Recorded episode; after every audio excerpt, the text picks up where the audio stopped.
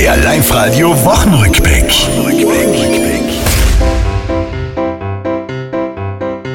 Tirol war ein Jahr fast jeder sich danach als Sieger nennt.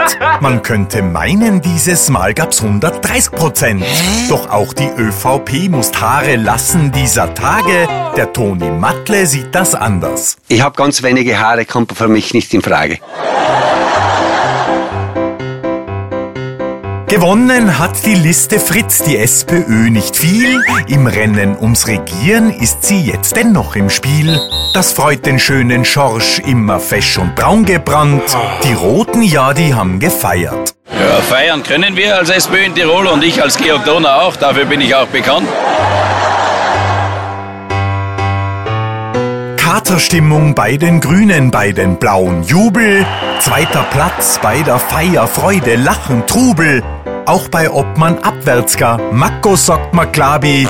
Oder liege ich damit falsch? Ja, früher in der Schule als Fußball hat man mich Zwetschge genannt und sonst Abi. Das war's, liebe Tiroler, diese Woche, die ist vorbei.